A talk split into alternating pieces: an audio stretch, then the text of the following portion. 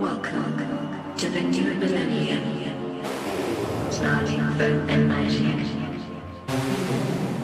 Keep to myself.